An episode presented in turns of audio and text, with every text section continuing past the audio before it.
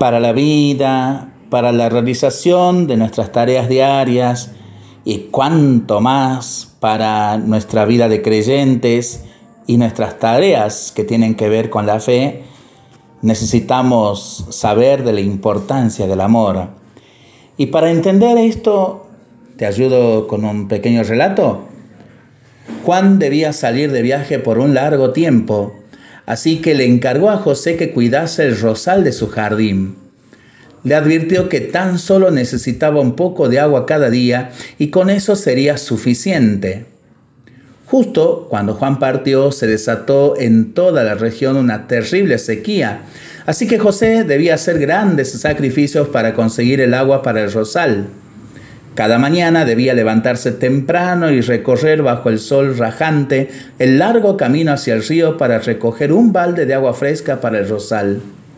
Pero jamás faltó a la cita. Cada día llegaba a la casa de su amigo con el balde de agua para el rosal. Pasaron los meses y un día se presentó Juan furioso en la casa de su amigo José y lo increpó. ¿No te pedí acaso que te ocupases de conseguir agua para mi rosal? A lo que José le respondió, por supuesto que sí.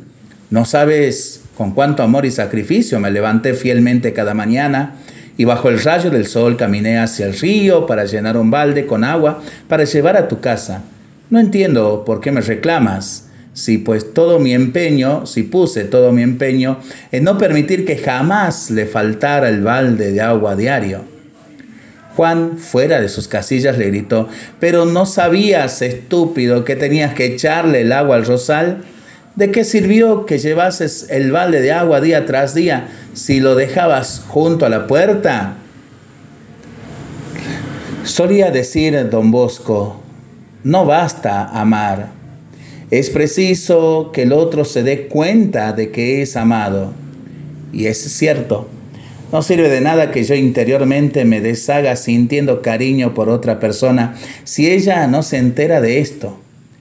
Es importantísimo demostrar el cariño con gestos concretos, ya sea una mirada, una sonrisa, un abrazo, una palmadita. Lindo relato de Miguel Ángel López Mena para pensarlo y para rezarlo en familia y entre amigos, ¿no?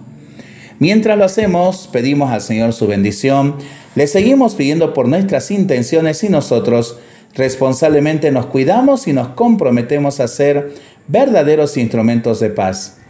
Que el Señor nos bendiga en el nombre del Padre y del Hijo y del Espíritu Santo. Amén.